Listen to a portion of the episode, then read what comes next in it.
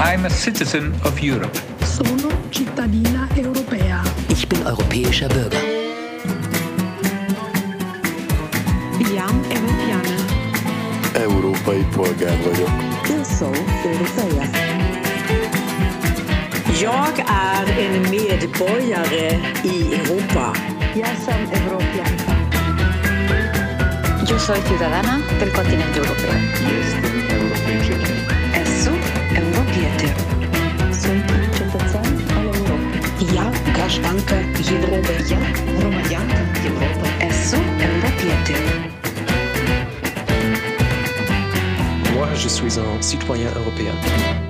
Sehr geehrte Zuhörer des European Citizens Radio, Sie hören nun den zweiten Teil unseres langen Podcasts mit der Schriftstellerin Irina Liebmann. Irene Liebmann begann bereits in der DDR als Autorin und Schriftstellerin zu arbeiten, wo sie mit dem Buch Berliner Mietshaus bekannt geworden ist.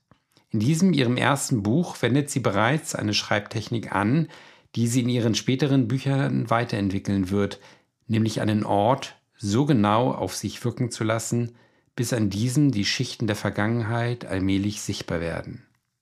Was Irina Liebmanns Werk auszeichnet, ist ein besonderes Gefühl für das Rätsel der Zeit und damit die sich überlagernden Dimensionen der Geschichte. Von der Forderung, die die Geschichte an uns richtet, war auch bereits ihr Vater tief beeinflusst gewesen, der Journalist und Kommunist Rudolf Herrnstadt.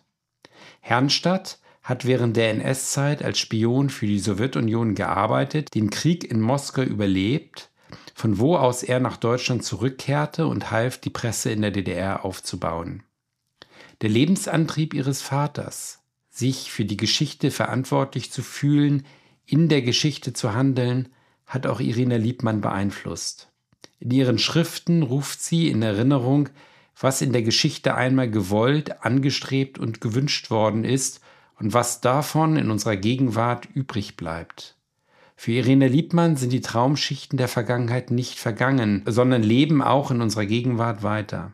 Der erste Teil unseres Interviews endete mit Überlegungen zur Rolle der Schönheit in der klassischen europäischen Kultur und was ihr tendenzieller Verlust in unserer Gegenwart eigentlich bedeutet.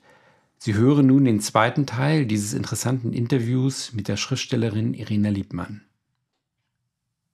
Im Gegensatz dazu sind wir jetzt zunehmend in einer Gesellschaft, in der die Menschen vereinzelt sind, ja. vor dem Computer sitzen, äh, die Familien, wenn sie überhaupt noch äh, Bestand haben, können die Kinder zunehmend weniger prägen, die werden mehr vom Internet geprägt oder von. Ja, von, das sind so Schreckbilder. Ja, Äh. aber äh, ich komme gerade von einem Familientreffen. Mhm.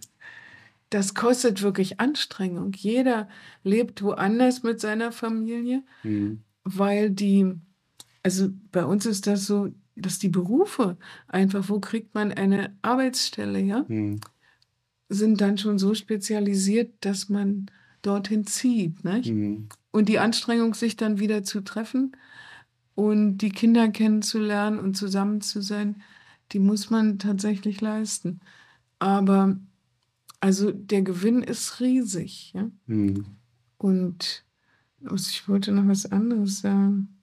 Ach so, was man eben sieht wirklich, was mich auch richtig erschreckt, das ist eine gewisse Verwahrlosung der Menschen, ja. Mhm. Jedenfalls hier. Man sieht ja, wie dick plötzlich alle werden. Also jedenfalls Mhm. ungefähr die Hälfte der Menschen ist viel dicker, als sie jemals gewesen sind. Junge Leute in einem Zustand. Und die Haare, es ist ja plötzlich modern, ganz lange strähnige Haare zu haben. Als Frau, auch im Fernsehen, die Ansagerin. Mhm. Alle lassen sich die Haare wachsen. Ich will jetzt nicht so spießig mich aufregen, aber es ist was unglaublich Ungepflegtes und ähm, als ob die Ansprüche sinken Mhm. an mich, an dich, nicht wahr? Ist doch auch egal, wie du kommst, es macht doch nichts, Mhm. nicht wahr? Bist du rasiert, bist du nicht rasiert? Mhm. ja, die Rasur kam mit den Römern, nicht? Mhm. Das ist so. Und die wilden Barbaros waren ja die mit den Bärten, nicht? Mhm. Jetzt nimmt das wieder zu, ja. Und da sollte, also ich mache mir darüber schon Gedanken. Ich finde, diese Verwahrlosung, die kann man nicht nur aufs Internet schieben oder so. Das Bild von sich selber, also eine schöne Frau. Haben Sie heute eine schöne Frau gesehen irgendwo? Nein, äh, habe ich nicht. Tatsächlich, ich erinnere mich aber, dass ähm, ich, äh, als ich nach Berlin kam, äh, 1997 und eigentlich die ersten zehn Jahre danach, habe ich immer sehr viele interessante Menschen in der Stadt mhm. gesehen. Mhm. Menschen, die mich aus der Ferne irgendwie interessierten, die ich dachte, ach, vielleicht könnte ich den kennenlernen, wer ist denn das und so weiter. Und dann äh, veränderte sich die Stadt und äh, jetzt ist mir das schon viele Jahre eigentlich nicht mehr passiert. Ähm, vielleicht liegt es auch daran, dass ich älter geworden bin. Das mag naja, auch wir ein, haben ein, natürlich jetzt auch andere Maßstäbe. Ein Faktor sein, aber ich, ich äh, finde auch, dass ähm, ähm, ja, die Menschen etwas verloren haben oder ähm, es ist so eine Einfalt eingetreten. Auf jeden Fall. Also ich kann es ja zum Beispiel beweisen, einfach daran, wie wir uns alle kleiden. Also die Trikotagenindustrie, diese Strickstoffe, mhm. ja, die werden ja äh, gestrickt eben auch so ein, so ein T-Shirt, mhm. was ich trage, ist ja eigentlich ein Strickstoff. Mhm. Und mit diesen Stoffen ähm, war erreicht, dass keine Bluse, kein Hemd mehr einen Abnäher braucht. Die müssen nicht figurnah genäht sein, ja. Mhm. Damit verschwanden auch die, die Schulterpolster, die eckigen Schultern, die, ähm, also Herren haben noch solche Anzüge, aber tragen sie auch immer weniger. Mhm. Aber der Aufwand mit der Kleidung wurde unwahrscheinlich äh, kleiner mhm. und ist ja auch sehr bequem und die Sportkleidung noch dazu. Mhm. Das führt aber dazu wirklich, dass ein richtig gut gekleideter Mensch, wo, wo ist der? Ich sehe den nicht. Wenn ich rausgucke, die alten Frauen, die jungen Frauen, die tragen alle dasselbe. Ja, es tragen eigentlich jetzt mal, alle tragen jetzt Turnschuhe. Es, ja. man, man, muss richtig lange U-Bahn fahren, bis man ja. mal jemanden sieht, der noch Lederschuhe trägt. Ja. Ähm, und damit, mit diesem, mit dieser ähm, Lässigkeit oder diesen, dieser Vorliebe für, für einfache Kleidung, für einfaches Erscheinungsbild, geht eben vielleicht auch ein Anspruch an sich selbst verloren. Ein, also ich glaube schon. Ein, eine Wahrnehmung der eigenen Würde. Es geht natürlich schnell. Mhm. Es ist auch billig. Aber äh, die Farben sind verloren. Gucken mhm. Sie sich mal um. Also Farbe ist doch kaum, also Jeansblau ist ja auch ein verwaschenes Blau, ne? Mhm. Äh, das hier ist auch keine richtige Farbe, nein. Mhm. Farben weg, Form weg, Fasson hieß es mhm. früher. Französisch, ja. nicht wahr? Also wirklich ein guter Schnitt, mhm. ein tailliertes Kostüm. Wo sehen Sie das? Ja. Gar nicht. Da ist was, das wird erstmal irgendwann später richtig vermerkt werden. Diese lässige, sportliche, sogenannte Mode ist eigentlich, ähm, ich finde, sagen, Zeichen einer Verfallszeit, weil die zwingt einen ja auch nicht dazu, gerade zu sitzen, nicht wahr? Mhm. Eine Taille zu haben, äh, ein bisschen einfach auf sich zu achten. Man kann es machen, man muss es nicht machen, ja. Mhm. Vorbei. Also. Und dazu kommt äh, eine enorme Geschichtsvergessenheit, ja. dass, dass die viele Leute ähm, einfache Tatbestände der Geschichte äh, nicht mehr wissen. Mhm. Äh, ich erinnere mich, äh, dass ich äh, neulich ähm, im Victoria Park äh, auf dem Kreuzberg stand. Äh, und da gab es, gibt es ja ein Denkmal, das an die Befreiungskriege äh, gegen Napoleon erinnert. Und äh, ich erklärte jemanden, der aus einem Ausländer, der mich besuchte, ähm, warum dieses Denkmal hier steht und worauf sich das bezieht. Und mit einmal gab es eine Traube an anderen Menschen um mich herum, die mithören wollten, weil sie auch nicht wussten, warum dieses Denkmal dort steht. Ja. Ich dachte eigentlich, das ist Allgemeinwissen, Nein. dass es mal Napoleon gegeben hat. Und, Nein. Äh, also Napoleon, Lucullus, das sind Namen, die werden bloß noch als Gebäckstücke übrig bleiben. Mhm. Wette ich, ja? Lucullus ist ja schon, da hat ja Brecht ein Stück geschrieben, mhm. nicht wahr? Das Verhör des Lucullus. Da kommt ja dann wirklich nur der Gärtner und der Bäcker vor, die ähm, was Gutes zu berichten haben. der. Gärtner noch irgendein Pfirsichbaum oder Apfelbaum, weiß ich nicht, den Lucullus mitbrachte. Es war ein Heerführer, nicht? Der äh, ein römischer Heerführer. Alles andere war furchtbar schlecht, Kriege, Tote und so. Brecht hat es äh, klassisch entlarvt. Ja, aber es ist so. Lucullus Schnitte ist ein Gebäckstück. Mhm. Und äh, damit und geht auch einher die Tendenz, dass alles, was mh, mehr als zwei Generationen zurückliegt, unter einem Generalverdacht steht. Dass also sozusagen nicht nur jetzt die NS-Zeit belastet ja, ist, was ja. ja noch nachvollziehbar ist, äh, sondern auch alles, was davor war, wird irgendwie mit der NS-Zeit assoziiert und äh, dann gleichermaßen abgelehnt oder unter einen Verdacht gestellt. Also mir, mir hat mal jemand gesagt, äh, äh, auf Goethe könne man sich doch nicht beziehen, weil äh, damals hätte Deutschland ja Kolonien gehabt. Was? Berichtet. Nein, Deutschland hatte damals keine Kolonien. Deutschland hatte nur sehr kurze Zeit überhaupt Kolonien und das war dann ungefähr 100 Jahre nach Goethe, so ab 1890. Ne? Und das ist auch etwas, was uns von Russland unterscheidet, während man in Russland überhaupt gar keine Probleme hat, sich auf das 19. Jahrhundert zu beziehen, sich auf die Literatur Pushkin zu beziehen, gibt es speziell in Deutschland, aber ich glaube auch in anderen Ländern der westlichen Welt, ich glaube in den USA oder Großbritannien ist das ähnlich, eine Art Angst, dass der Bezug auf die historische Vergangenheit einen irgendwie in Schwierigkeiten bringen könnte, weswegen man sich darauf lieber nicht beziehen sollte. Ja, ja, das betrifft auch übrigens die DDR mhm. und die äh, Geschichte der DDR. Darüber sprechen die Leute mit Vorliebe auch nicht, mhm. weil sie nicht wissen, ob sie sich da irgendwie in die Nesseln setzen. Mhm. Und ja, also das ist ganz schrecklich. Ich glaube, in Deutschland ist es am schlimmsten. Und natürlich, also es ist. Weil man will immer gleich auf der richtigen Seite stehen und dann sagt man, ich stehe auf der richtigen Seite, wenn ich jetzt die DDR nur negativ als Diktatur sehe. Ja, ja. Und dadurch wird die Ambivalenz im Gegenstand, das, äh, das Pro und Contra, die Differenziertheit, auf die kann man sich dann gar nicht mehr beziehen. Überhaupt nicht. Und es wird auch wirklich zum Schreckgespenst. Mhm. Ich weiß, ich bin äh, mit meiner Enkel, mit einer Enkelin, da war sie noch weiß nicht, zehn oder elf. Die hatte mich besucht und wir sind, ähm, also wie soll ich das sagen, hier am Alexanderplatz, ein Stückchen weiter Richtung Norden, da, da steht so eine große, na, wie so ein, das ist wie so ein ähm, Parkhaus oder so, so ein riesiges Ding. Das war noch ein DDR-Gebäude und da sind immer die Fenster, also, also leer sozusagen. Mhm. Die, so. Und das ist ziemlich hoch und breit. Und sowas hatte sie noch nie gesehen und sagte, was ist das? Und ich habe versucht, ihr das zu erklären. Ich bin aber gar nicht weit gekommen. Da guckte sie mich ganz erschrocken an und sagte, ach so habt ihr gelebt. Hm. Ja, also wirklich. Hm. Da, da war ich ja, nein. Hm. Also sie hatte schon ein ganz schlechtes Bild von der DDR bekommen in der Schule. Und da sah sie ja jetzt den Beweis, so haben wir gelebt mit diesen leeren Fensterhöhlen, in solchen riesen bunkerartigen Häusern. Wie alt ist diese Tochter? Naja, jetzt ist sie 18. Hm. Aber das war vielleicht so vor sechs, sieben Jahren. Ja. Hm. Es war für sie so schlagartig sofort klar, das passt dazu. Hm. Ja, also die DDR wird eigentlich nur als ein Freiluftgefängnishof erinnert. Ein einziges stinkendes Loch. Ah, ja würde ich mal sagen. Genau, und dass es bestimmte historische Tendenzen gegeben hat, die überhaupt zur Gründung der DDR geführt haben. Das heißt Tendenzen, Ereignisse. Ja, ja. Also das kann man ja wirklich sagen. Mhm. Meine Güte. Mhm. Ja, das ist eine einzige Geschichtsfälschung, das mhm. muss ich sagen. Also ja. wenn ich eine Sache nur halb erzähle, egal wie, mhm. also oder wo, also ich habe es immer auf den Journalismus bezogen, eine halbe Wahrheit ist auch eine ganze Lüge. Mhm.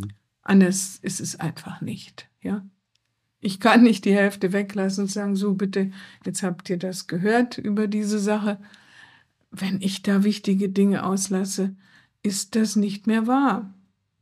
Ich meine, die, die Geschichte wird von den Siegern geschrieben und der Westen hat sich ähm, nach dem Kalten Krieg als Sieger gefühlt und die DDR wurde ja auch quasi von Westdeutschland übernommen. Und jetzt wird sie eben vom Sieger erinnert, damit diese Übernahme im Nachhinein legitim erscheint. Aber es, es hat auch andere Zeiten gegeben in dieser Zeit, über die Sie sprechen. Mhm. Ich hatte einmal eine Lesung in den, also in der alten Bundesrepublik, ich weiß nicht, wo das war. Und da kam im Gespräch auch dieses Thema. Und da hat jemand nur ins Regal gegriffen. Ich war ja da an dem Ort, wo ich mhm. dann auch gelesen habe. Und hat mir einen Packen Broschüren hingelegt. Die waren alle von der Bundeszentrale für politische Bildung, nicht? Und zu ganz verschiedenen Themen. Die Stellung der Frau in der DDR, das Arbeitsrecht in der DDR, mhm. die volkseigenen Betriebe und so. Und ich bin fast umgefallen. Da stand genau das, wie, wie es war, jedenfalls wie ich es mhm. erlebt habe. Und das war eine, also sachliche Darstellung der Zustände des Landes, in dem ich gelebt habe. Ja, das ist aber heute nicht mehr so. Das war noch vor ja? dem Mauerfall, ne? Also sie sind ja sozusagen. Weiß, ich weiß nicht, wann die Sachen gedruckt wurden. Jedenfalls mhm. hatte mir derjenige hat gesagt, ja, sehen Sie, das haben wir gemacht. Und diese Sachen werden Sie heute alle gar nicht mehr bekommen. Ja. Ich meine, das ist auch das Interessante am, am, Kalten Krieg. Solange die Sowjetunion existierte, solange es die Staaten des Warschauer Vertrages gab, das andere Verteidigungsbündnis äh, gegenüber der NATO, äh, solange gab es auch einen gewissen Respekt vor dem Osten. Man hat ihn zwar kritisiert, hat gesagt, ja, da gibt es Menschenrechtsverletzungen oder die DDR-Bürger können nicht frei reisen. Äh, gleichzeitig gab es auch Respekt und hier und da vielleicht auch Anerkennung für bestimmte Aufbauleistungen. Und mit dem Mauerfall, mit der Auflösung der Sowjetunion ist das alles verloren gegangen. Man hat sich daran gewöhnt, sowohl über die DDR als auch über die Sowjetunion, überhaupt über diesen Versuch, einen Sozialismus aufzubauen, nur noch mit einem Vokabular zu reden, mit dem man auch über die NS-Zeit redet. Äh, also ein dem Vokabular der Diktatur, des Freiluftgefängnisses. Und diese Flyer oder diese Schriftstücke, die Sie dort gefunden haben, ich vermute mal, dass die wahrscheinlich äh, vor dem Mauerfall gedruckt wurden. Wahrscheinlich. Ja. Wahrscheinlich. Und Sie sind ja zwei, zwei Jahre bevor die Mauer fiel, auch in den Westen ja. ausgewandert mhm. oder ähm, ausgereist, haben ja. ausgereist, Sie haben einen Ausreiseantrag gestellt, ähm, was Sie später wenn ich mich richtig erinnere, bereut haben? Oder? Es ist ein extra Kapitel, da müssen wir ausführlicher ja. darüber reden. Ja, was will ich sagen? Ähm, ich meine, in der DDR, die hatte ja wirklich Seiten, die es einem sehr schwer machten, dort zu leben. Mhm. Das ist ja einfach so. Mhm. Und es ist für Menschen aus verschiedenen Berufsgruppen jedes Mal ganz verschieden gewesen. Mhm. Die einen haben nichts davon gemerkt, von der Unterdrückung, die anderen sehr viel, ja. Und also Jugendliche zum Beispiel, die bestimmte Musik überhaupt haben wollten und nicht nur irgendwie mal im Radio hören oder äh, Veranstaltungen, Gruppen, die sangen und so, die waren total unzufrieden. Ebenso Leute, weil, weil man ja auch nicht reisen konnte. Also ich will das nicht alles aufzählen. Es, es gibt keinen Grund, diese Länder so besonders positiv zu zeichnen, aber auch nicht so, wie das heute dargestellt wird. Hm. Große Bereiche des Lebens ähm, kann man eben auch sehr schwer formulieren. Darum fehlen die vielleicht auch, ja. Hm. Also, dass es nicht so viele Dinge zu kaufen gab. Hm war ja eigentlich eine große Erleichterung, muss ich heute mal sagen. Mhm. Wenn ich das aber sage, dann werden sofort Leute sagen, ja, sie sind ja vollkommen verrückt. Ja, mir hat das gefehlt und das gefehlt und so. Also es ist schwierig, darüber zu reden. Ich fand, das Verhältnis der Menschen war offener und freundschaftlicher. Aber Leute, die sich beobachtet fühlten, werden genau das Gegenteil sagen, ja. Mhm. Also es war im Grunde in einer, wie soll ich sagen, in einer rudimentären Form, der Anfang von etwas, was ja auch anders gedacht war und was mhm. eigentlich sich weiterentwickeln sollte. Aber Leute, die ausreisen wollten, die haben gesagt, schön, wenn ich 100 Jahre alt werde, werde ich das gerne beobachten, aber ich werde nicht 100 Jahre alt, mhm. ja. Das war eigentlich das ganze Problem. Dazu kamen natürlich auch viele Schikanen oder Ärgernisse, auch in vielen Betrieben eine unglaublich schwere Arbeit in den alten äh, Anlagen noch oder mhm. so. Also man kann das nicht beschönigen. Äh, mir persönlich erschien dieses Leben sogar freier, wenn ich heute darauf gucke, ja. Mhm. Aber das würde sich sofort ändern, wenn ich ebenfalls, sagen wir mal, im Journalismus dort arbeiten würde und auch was schreibe, weil ich weiß ja, ich habe zum Beispiel gesagt, dieses Buch über meinen Vater mhm. hätte ich im Osten niemals veröffentlichen können. Da hätten mir viele Leute gesagt, das ist wunderbar, aber es geht nicht. Mhm. Die hätten es auch nicht selber unbedingt begründen können. Da hätten sie dann jemanden gesucht, der das dann verbietet oder so. Also das war schon alles so verflochten und auch von dem Zensor im eigenen Kopf auch schon so behindert. Also ich meine, die DDR war eine Militärprovinz am Rande des Russischen Reiches. Mhm. Und wenn man das so sieht, ist es vielleicht leichter zu verstehen. Mhm. Also entscheidend waren immer militärische Gesichtspunkte dafür, ob Leute weggingen oder nicht. Da hat natürlich kein Offizier da gesessen und hat gesagt, ich brauche dich. Aber ähm, für die Sowjetunion war das einfach an dieser Grenze eine wichtige Zone und danach richtete sich ganz viel, glaube ich, sowohl die äh, Unterstützung der DDR, auch materiell, mhm. die sich die Sowjetunion teilweise gar nicht leisten konnte, mhm. wie auch die Verbote und die strengen Grenzregime und sowas. Mhm. Ich glaube, das muss man aus dieser Perspektive sehen. Und natürlich, das ist ja das ganz Schizophrene auch unter der Regierung von Menschen, die diesen Westen nie gesehen hatten, die auch beschlossen haben, den soll niemand sehen. Ja? Mhm.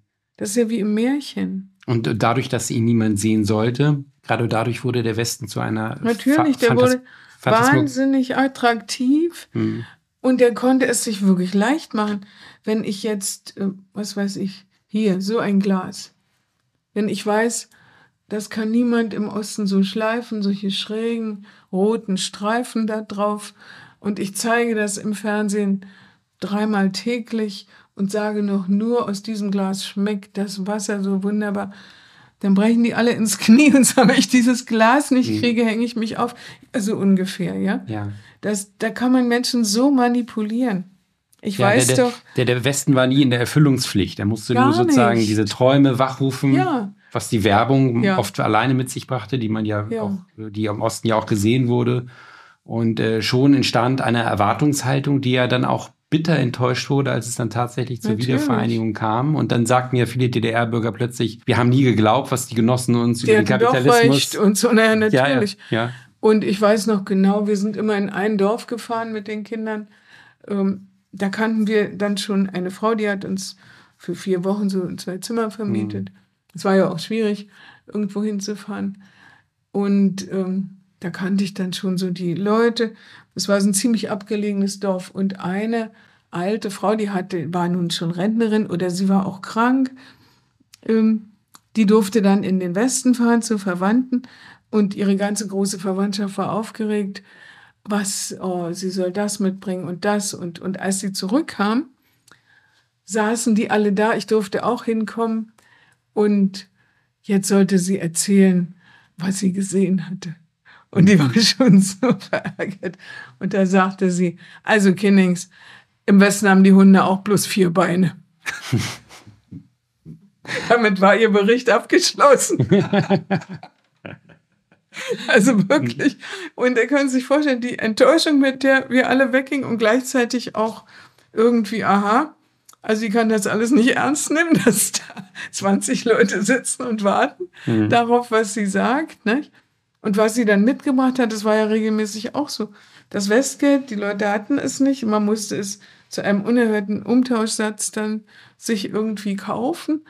Und was hat sie nun mitgebracht? Es konnte nicht das Richtige sein, ja? Hm. Alles falsch, nicht? Hm. Entweder Schokolade, naja, die haben wir auch, oder das. Und also das war schon wirklich an einem Punkt, der, der auch so nicht mehr weiterging.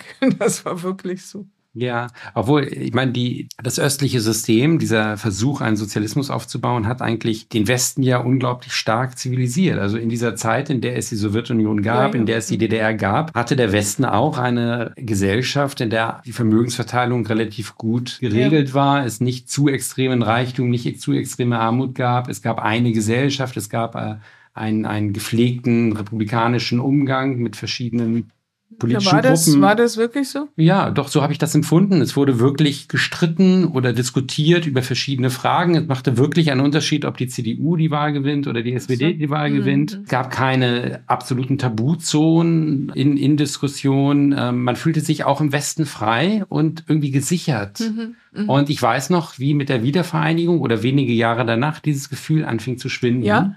Also so, ähm, so spätestens dann in den späten 90er Jahren merkte man, etwas hat sich verändert. Ja, ja. Und das heißt, der Osten war wichtig. Er hatte zwar Defizite, manche Leute fühlten sich vielleicht sozusagen, hatten das Gefühl, sie leben im falschen System oder äh, sie sind vom Konsum ausgeschlossen, aber gleichzeitig hatte er im globalen Kontext, hatte dieser Osten eine Funktion. Er stabilisierte das Weltgefüge.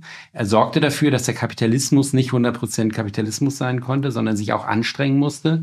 Und das erklärt auch diesen enormen Verfall, den wir erleben, seitdem es keinen Sozialismus mehr in der Welt gibt. Na, vielleicht nicht alleine das. Also wenn ich sehe, wie schlampig hier in Berlin die Leute angezogen sind, wird es nicht allein dadurch erklärbar sein. Aber ja, sicherlich. Es war, na gut, es war eine andere Zeit, aber Sie haben es ja vorhin gesagt. Wir sind jetzt irgendwie auch am Ende einer Entwicklung. Das Gefühl habe ich auch, mhm. nicht? Dass so kann das auch nicht weitergehen mit diesem, also dass nichts, also weniges einen Wert hat. Ich, ich kann das gar nicht genau formulieren, was jetzt los ist, aber ich merke nur, man muss sich sehr anstrengen, um das so, ich denke, die Kultur, die ich oder meine Familie oder wir hatten, um das zu bewahren, ja? Mhm. Ganz bestimmt. Sonst äh, ich habe es mir mal irgendwo geschrieben. Oder war das in diesem Vortrag? Also fließt ab wie, wie Wasser in einer Badewanne. Hm. Kluck, kluck und alles ist weg.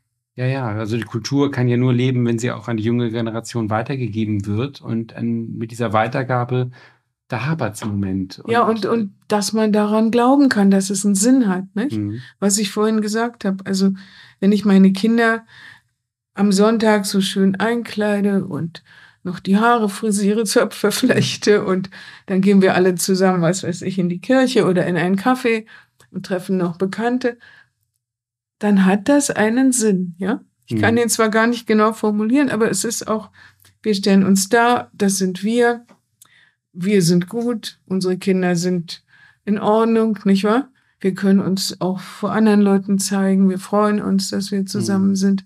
Das hat natürlich einen Sinn und der Sinn heute, natürlich schon mit der Vereinzelung, geht der ja. Sinn vollkommen verloren. Vollkommen. Ja. Und da müssen wir eigentlich alle etwas tun, dass das gebremst wird. Ich meine, es gab ja früher zum Beispiel kein Bewusstsein von Umweltverschmutzung. Die Leute haben irgendwas irgendwo hingeschmissen und es schien ja. okay zu sein. Und mit der Zeit entwickelte sich ein Bewusstsein von Naturzusammenhängen, von Umweltverschmutzung. Und so ähnlich müsste, ähnliche Prozesse müssten jetzt auch im Bereich der Kultur und Kulturpolitik stattfinden, dass man versteht, Kultur ist nicht einfach von alleine da, sondern die muss erhalten, die muss geschützt werden. Hm. Ähm, ja, ich würde statt Kultur lieber Gesellschaft sagen, ein ja. gesellschaftlicher Zusammenhang. Ja. Der ist in meinen Augen völlig verloren gegangen, aber noch sind ja die Menschen eigentlich, äh, jedenfalls ältere, dankbar, wenn man da nochmal die Hand ausstreckt und was sagt oder macht. Nicht? Mhm. Also ich will da auch mir richtig was überlegen, weil wir sind alle dafür verantwortlich und ähm, es kann nicht sein, sonst, also dieses Land hier, also das, das geht zugrunde. Sie hatten ja mal die Idee äh, geäußert, ob man nicht die Initiative starten könnte, Teile des Faust wieder auswendig zu lernen. Ja, ja, das habe ich ja auch vorgeschlagen. Ich habe dann wieder, ich bin nicht mehr hingefahren zu den letzten äh, Tagungen der Akademie. Ja.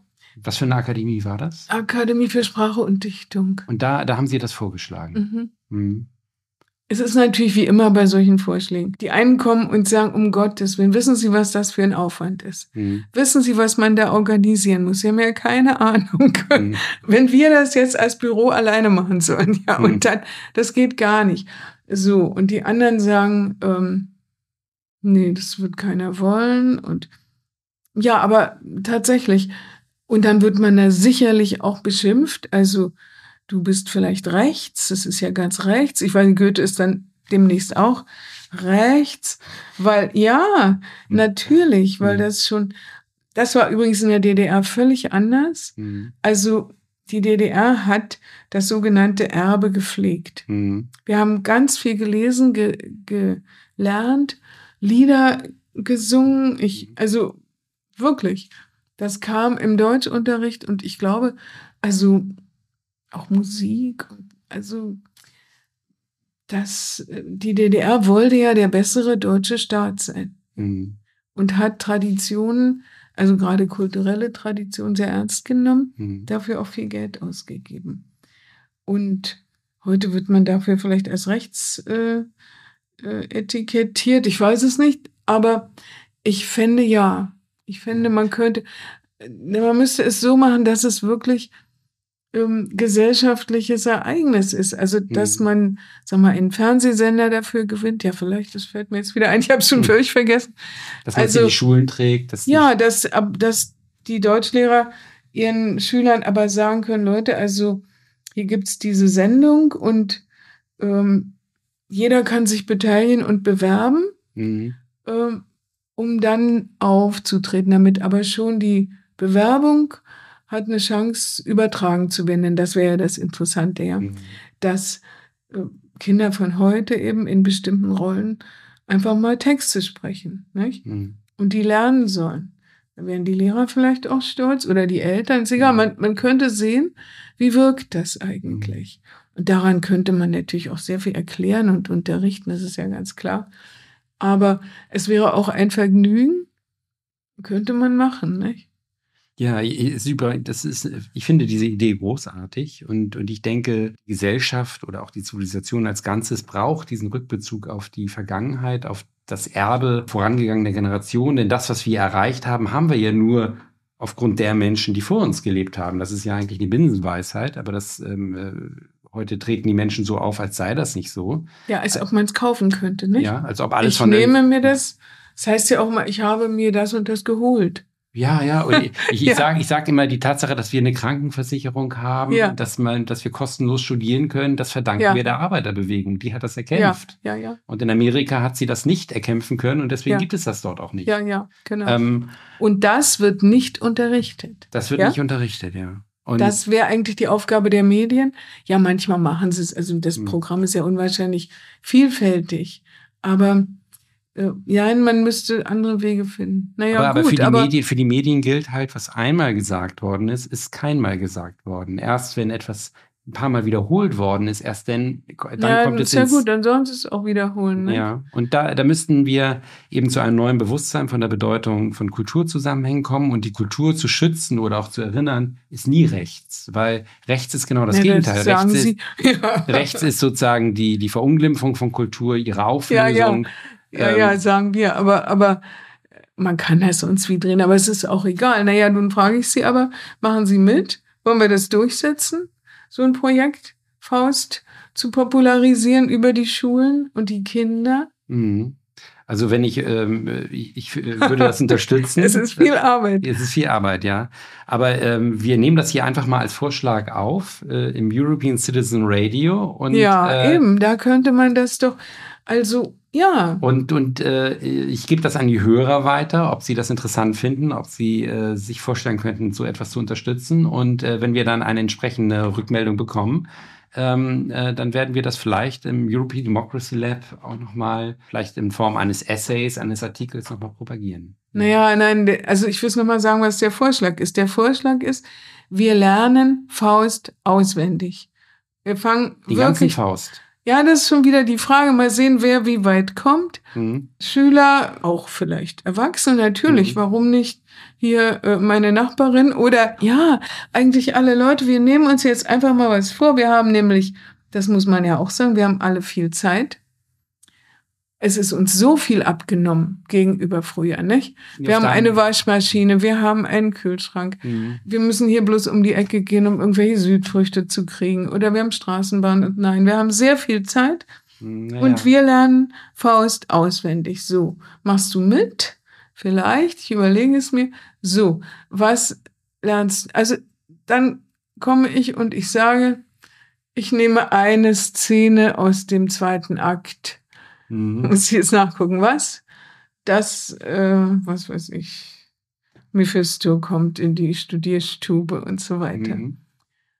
Ja, wenn du das machst, dann musst du aber auch erklären, die Situation und ähm, das wird gefilmt und wir übertragen das, vielleicht auch live. Mhm. Das will vielleicht das European, wie heißt das? Democracy Lab. Democracy Lab. Das ist doch eine sehr demokratische mhm. äh, Form, sich etwas sehr Wichtiges anzueignen, wieder, was vergessen ist und was übrigens gerade der Faust von allen europäischen Völkern immer sehr geachtet wurde. Mhm. Alle Sprachen übertragen mhm. und dafür wird Deutschland wirklich hochgeschätzt, wurde jedenfalls und niemand kennt es. Das ist ja für mich der Hintergrund, ja. Mhm. Worum geht's eigentlich? Warum ist das überhaupt so eine tolle Dichtung? Genau. Und ich habe ja vorhin, habe ich noch mal ein Stückchen daraus ja mhm. äh, zitiert, nicht? Genau. Wollen Sie das noch mal kurz beschreiben, was den Faust so besonders macht? Oder also müsste ich noch mal reingucken. So besonders ist, ich kann das gar nicht begreifen, wie Goethe das schreiben konnte. Er konnte es ja teilweise auch gar nicht schreiben über Jahre. Er hatte eine Vorstellung, dass es ihm gelungen ist, für mich ein Wunder. Was es besonders macht, es ist eigentlich eine einfache Geschichte aus dem Leben zwischen Mann und Frau, gleichzeitig ein Text über die Welt, über die ganze Welt. Es beginnt ja mit Zuerst kommt, ihr naht euch wieder schwankende Gestalten.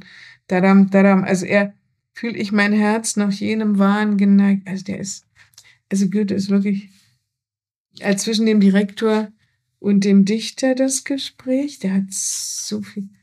Und dann, was ich meine, das ist so großartig. Das heißt, Raphael, die Engel eben, drei Erzengel treten auf. Die Sonne tönt nach alter Weise in Brudersphären Wettgesang und ihre vorgeschriebene Reise vollendet sie mit Donnergang. Ihr Anblick gibt den Engeln Stärke, wenn keiner sie ergründen mag. Die unbegreiflich hohen Werke sind herrlich wie am ersten Tag. Hm. Ja, echt, da kommen mir die Tränen. Hm. Ich finde das unbegreiflich. Hm. Und dann Gabriel nicht und schnell und unbegreiflich schnelle dreht sich umher der Erde Pracht, es wechselt Paradieses helle mit tiefer schauervoller Nacht. Es schäumt das Meer in breiten Flüssen am tiefen Grund der Felsen auf, und Fels und Meer wird fortgerissen in ewig schnellem Sphärenlauf. Mhm.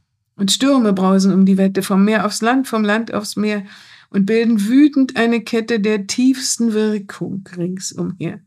Da flammt ein blitzendes Verheeren dem Pfade vor des Donners Schlag, doch deine Boten, Herr, verehren das sanfte Wandeln deines Tags. Hm. Ist das nicht göttlich? Ja. Ja, und dann alle drei sagen wieder, der Anblick gibt den Engeln Stärke, da keiner dich ergründen mag, und alle deine hohen Werke sind herrlich wie am ersten Tag. Mhm. Und es wird ja im, im Faust quasi ein Thema der Moderne verhandelt. Ja, es ist ein absolut, es wird von vorne bis hinten die Moderne verhandelt, die neue Zeit, sage ich jetzt. Mhm. Und einerseits die ganze Welt, dann das Verhältnis zwischen Mann und Frau, die Problematik der Wissenschaft, ja, mhm. Gott, also äh, Goethe immer kommt Mephisto, also wirklich. Goethe hat ja die Ausrichtung der Naturwissenschaft problematisch gesehen. Er hatte sozusagen ähm, die Farbenlehre entwickelt als Gegenentwurf zu Newtons Physik, weil er quasi die Herangehensweise der Naturwissenschaften selbst ändern wollte. Ja. Ja, er, er wollte nicht, dass dieses, die, wir haben ja heute eine reduktionistische Wissenschaft, die alles reduziert, äh, sehr abstrakt ist, mathematisch. Und dieser Zugriff schien ihm zu ähm, nicht angemessen. Und er wollte sozusagen eine andere Naturwissenschaft entwickeln, die das Phänomen genauer sieht, wahrnehmen kann, auch in seiner geistigen Bedeutung. Bin jetzt habe das auch nicht mich im Detail damit beschäftigt, aber das ist ungefähr, was ich weiß. Und dass er sozusagen den Mephisto mit der Moderne, also dass er den, das, das Böse verhandelt in diesem Dichtung, als ein Thema der Moderne, dass ja. mit der Moderne, mit dem Siegeszug von Technik ja. und Naturwissenschaft ja. sich die Frage des Bösen neu stellt. Ja. Und das sehen wir ja heutzutage. Wir leben heute in einer extrem materialistischen Welt, wo das Hässliche für schön erklärt wird, wo alles sich umdreht, äh, das Natürliche und Selbstverständliche plötzlich tabuisiert ist oder nicht mehr vorkommt. Und das alles zeigt ja schon, dass dass das vielleicht die Dichtung unserer Zeit ist. Und von daher würde es auch durchaus Sinn ergeben, ja, genau. Unbedingt. Also erstmal, was ich vorgelesen habe, diese Schönheit eines Ja. Textes Ja. und was da drin steht. Und ich verstehe es auch bis jetzt noch nicht. Sie haben ja auch vor ein paar Monaten gesagt, die ganze Postmoderne sei da schon drin und vorhergesehen Ja, worden. ja, ja. Und ähm, nein, ich muss es wirklich auch selbst nochmal wieder lesen, Mhm. weil Ich sehe schon, Sie haben hier in dem Buch ganz viele Notizen, ja, ja, Zettel aus reingelegt. verschiedenen Zeiten. Hm. Dann habe ich wieder alles vergessen. Und schnell, also hier, ihr Anblick gibt den Engeln Stärke, wenn keiner sie ergründen mag. Hm. Was soll das heißen? Die Sonne. Sie wollen sie alle nicht ergründen. Also das ist mir rätselhaft. Hm. Er sagt ja gleich dann wieder die unbegreiflich hohen Werke. Also Ja, schreibt er, er, er, er, er, hebt sozusagen das Rätsel der Schöpfung hervor, das wir ja auch vergessen haben. Ja. Also dass die Tatsache, dass es die Welt gibt. Ja, aber das die, die, ist ja auch ein Rätsel. Das ist ja dermaßen rätselhaft. Man kann nur mit Kindern darüber sprechen, ja? Ja, weil die das Rätsel noch verstehen. Naja, andere halten einen irgendwie für ein bisschen. Ja, dann, dann gibt es immer diese einfachen Erklärungen der Naturwissenschaften. Ja, das ist ja alles DNA, die sich da irgendwie entfaltet. Nein, und, aber was soll denn das, wenn man Hm. nachts rausgeht und sieht den Sternenhimmel? Ja. Bitte können Sie mir sagen, wo bin ich? hm, Keiner kann das beantworten. ja. Und nur übrigens in der Sowjetunion, in der frühen Sowjetunion, als sie noch sehr offen war für Mhm. alles, da gab es ja ähm, diesen wunderbaren Dichter Charms, Mhm. der dann auch elend verreckt ist im Gefängnis in Petersburg, Leningrad. Und der hat so ähm, im Grunde absurd, heute heißt das absurd, absurde kurze Texte geschrieben, auch ein Theaterstück und ich glaube einen längeren Prosatext. Ähm, und da kommt das so vor. Ähm, da, da fragt einer, das sind immer so ganz kurze, äh, ähm, also leider der Text ist einfach so gut, ich will ihn nicht irgendwie verschlechtern. Also die Rätsel des Himmels und der Erde oder wir sind hier auf der Erde und dass er jemanden, der wie ein Lehrer ist sozusagen, etwas fragt, eben auch über die ganze Welt, in der wir uns befinden.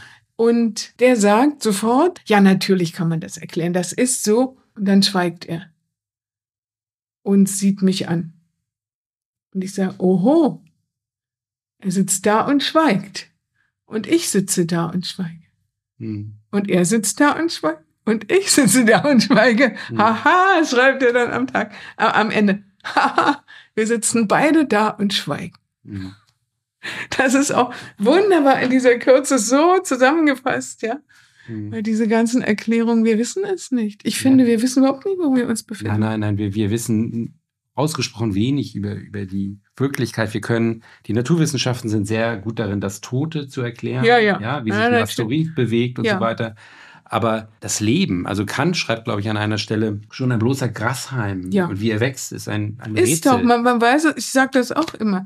Naja, und Goethe hat sich dieser Sache offensichtlich im Faust wirklich ernsthaft zugewandt. ja. Immer wieder. Und die Texte, die sind so tief, je, je mehr man Mhm. im Grunde, und darum geht's auch nur übers Auswendiglernen, finde ja, ich, ja. dass man das dann plötzlich wird klar, ach so, sagt er das, das verstehe ich jetzt überhaupt nicht mehr, nicht? Was meint er eigentlich, ja? Und so geht das die ganze Zeit. So, das hat verschiedene Ebenen. Mhm. Und am Ende ist es ja auch in Faust 2, das ist ja dann ganz unheimlich, Mhm. wo er solche Projektionen in die Zukunft hat. Das ist ja wirklich, äh, wo, die den Homunculus? äh, ja, das auch, aber wo auch Faust ist ja dann blind, glaube ich. Mhm. Auch interessant und, und erzählt, also wenn ich es richtig weiß, große Sachen, wie das alles wird. Ach so, da geht es ja immer um diesen Satz. Ich höre ein freies Volk auf freiem Boden, ja. Mhm. Äh, Das hat die DDR sehr oft benutzt. Ähm, Ich glaube schon zur Bodenreform und so Mhm. diese Sätze. Und bei Goethe ist das ganz diabolisch, muss ich sagen. Der Faust ist blind und sagt diese Sätze auf.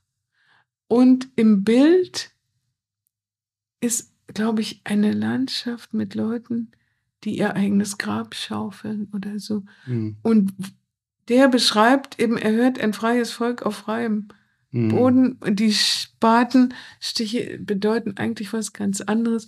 Wenn das jetzt richtig ist, also am besten mhm. Sie schneiden es raus, ich weiß es nicht. Das kann sehr peinlich sein. So erinnere ich mich jedenfalls Sie daran. können das ja nochmal überprüfen und dann ja, drin nicht? Aber jedenfalls, also das ist ein Schatz und dass unsere Kinder und überhaupt alle das überhaupt nicht mehr zur Kenntnis nehmen, das ist bloß noch eine Fußnote, nicht? Ja, ja, ja das gibt's. Das kann doch nicht so bleiben. Und vielleicht ist wirklich, wenn man im Konkreten beginnt einfach mit etwas, mhm. kann man vielleicht viel erreichen, mhm. wenn Leute mitmachen. Ne? Ja. Vielleicht ähm, nehmen wir das als Schlussworte. Und ähm, ich finde es schön, dass wir diesen Bogen zum Faust äh, geschlagen haben. Und noch für die Zuhörer, Frau Liebmann hat viele interessante Bücher geschrieben. Ich habe im Eingangsstatement schon ein paar genannt. Vielleicht äh, schauen Sie sich auch noch mal im Internet nach diesen Titeln um und äh, besonders empfehlen kann ich Ihr jüngstes Buch Die große Hamburger Straße. Ja, ich bedanke mich für, für dieses wunderbare Interview und ähm, bis zum nächsten Mal. Ich danke auch. Hm. Das Interview wurde Ihnen vom European Citizen Radio des European Democracy Labs präsentiert. Das European Democracy Lab wird derzeit neu ausgerichtet und hat sich zum Ziel gesetzt, als geistiges Zentrum bzw. Think Tank im Interesse unseres Kontinents auf die Krise der Europäischen Union zu reagieren. Das European Democracy Lab versteht Europa hierbei als ein in der Geschichte und Kultur Europas begründetes Friedensprojekt. Es strebt die Vision eines demokratischen, souveränen, sozialen und postatlantischen Menschen Europas jenseits der EU an, das durch seinen Bezug auf die gemeinsame Kultur verlebendigt ist. Wenn Sie unsere Arbeit unterstützen wollen, können Sie uns gerne eine Spende zukommen lassen. Alle dafür notwendigen Kontaktdaten finden Sie auf unserer Webseite www.europeandemocracylab.org. I'm a citizen of Europe. Sono cittadina europea. Ich bin europäischer Bürger.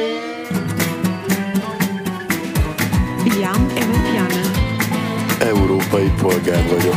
Jag soy europea. Jag är en medborgare i Europa. Jag som europeanka. Yo soy ciudadana del continente europeo. Jestem Europejczykiem. Esu europietyr. Sunt cetățean al Europei. Я гражданка Европы. Я громадянка Європи. Esu europietyr. Je suis un citoyen européen.